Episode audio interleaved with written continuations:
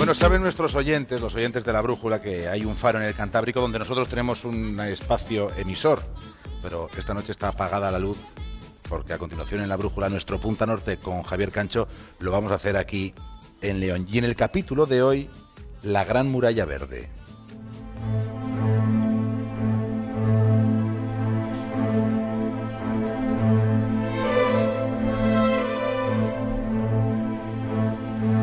Dentro de algún tiempo, quienes se atrevan a cruzar el Sáhara de norte a sur sabrán que están acercándose al final del desierto cuando comiencen a divisar en el horizonte la Gran Muralla Verde, la Gran Barrera Vegetal, que es un propósito de determinación colectiva porque ahora mismo hay una decena de países involucrados. Estamos hablando de un enorme cinturón de árboles que cruzará África de un lado a otro del continente la intención consiste en frenar los efectos del cambio climático en esa región del mundo. Así que con esa idea se está levantando una muralla arbórea. Allí se dice con serenidad, pero también con firmeza, que hay que contener la desertificación. Esta es la idea. La Gran Muralla se extenderá a lo largo de 8.000 kilómetros cuadrados, con un ancho en todo lo que es esa barrera de 15 kilómetros. Esa será la enorme envergadura de la franja de contención. De momento, el país donde más se ha avanzado en este propósito de momento ese país es Senegal. Alabados sean los árboles, se dice en los lugares donde los árboles están empezando a crecer. Sin ellos, el viento erosiona el suelo, lo empobrece, y con ellos las hojas sirven de abono y el follaje aumenta la humedad, y aparecen las sombras. Es posible que por aquí no seamos conscientes, pero ocurre que hay lugares en el mundo donde no tienen ni sombra y allí la van a tener, sombra de la buena, porque entre otras especies que se están plantando están las acacias. Y las acacias son las que mejor resisten las sequías. Sus raíces conservan el agua en el suelo y pozos que estuvieron resecos durante centurias ahora se están volviendo a llenar. Esto es lo que está pasando en torno a la Gran Muralla Verde. Le cuenta a esta mujer senegalesa a la que escuchamos, se lo cuenta a la BBC, que antes del muro vegetal no tenían trabajo. Esto es bueno para la economía, dice.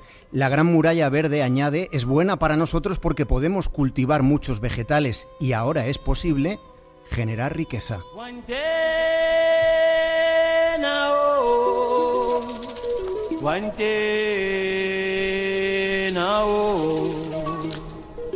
Hay que tener en cuenta que el riesgo de desertificación se cierne sobre 168 países. El 38% de la superficie de la Tierra podría quedarse desértica en cuestión de años. Sí, porque la porción que cubren los desiertos en el planeta a día de hoy, en este momento, es del 30%. Resulta paradójico que en un planeta donde tres cuartas partes son agua, pues es, es llamativo que un tercio de la cuarta parte, un tercio, sea superficie árida. Aunque la verdad, la verdadera amenaza no son los desiertos naturales. No, porque el problema son los que han proliferado por el comportamiento humano, por nuestro comportamiento.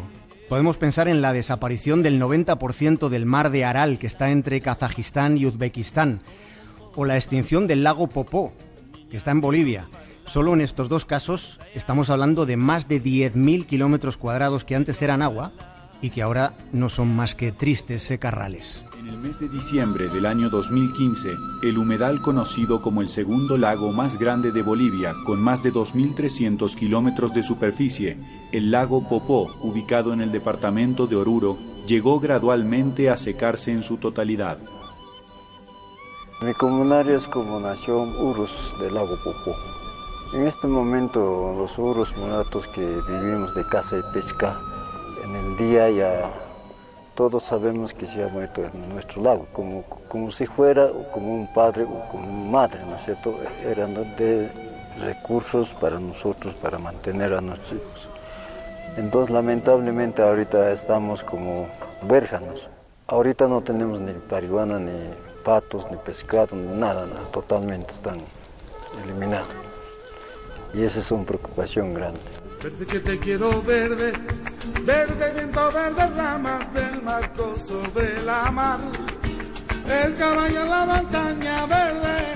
El Sáhara. El Sáhara es el desierto más grande y más caliente de la Tierra con 9 millones de kilómetros cuadrados. Lo que probablemente no sepan es que el Sáhara fue una región de sabanas y de, y de praderas frondosas.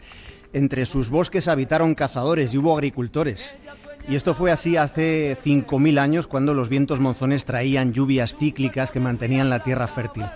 Así fue en un lugar donde ahora llueve menos de medio litro por metro cuadrado al año. Pero en ese desierto se han encontrado fósiles de cocodrilos, de elefantes, de hipopótamos, porque hubo un tiempo en el que el Sáhara tuvo paisajes como los que hoy tiene el Serengeti.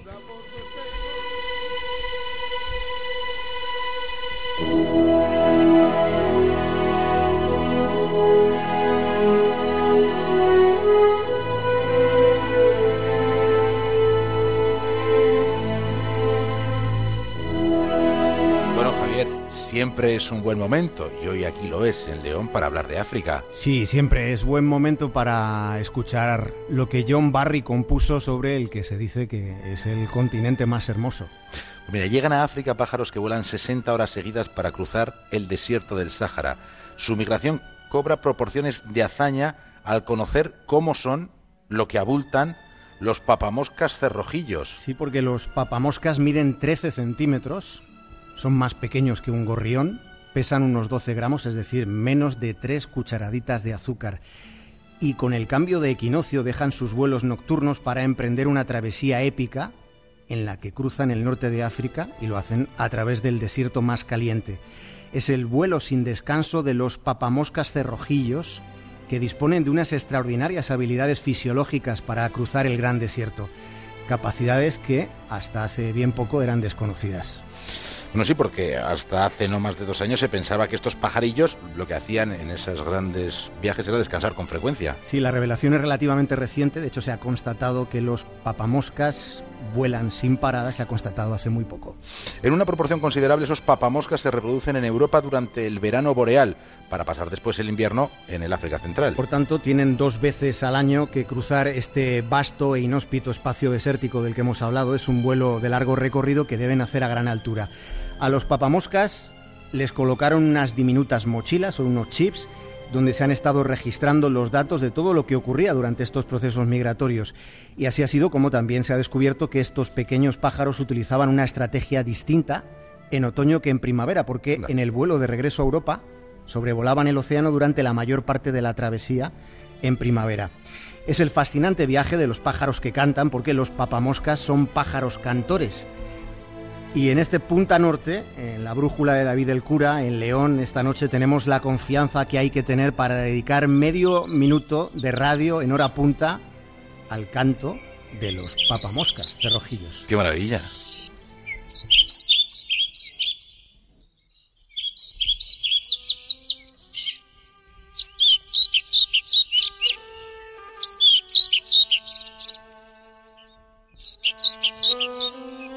Resulta que una de las poblaciones más importantes de papamoscas cerrojillos está aquí, está aquí en León.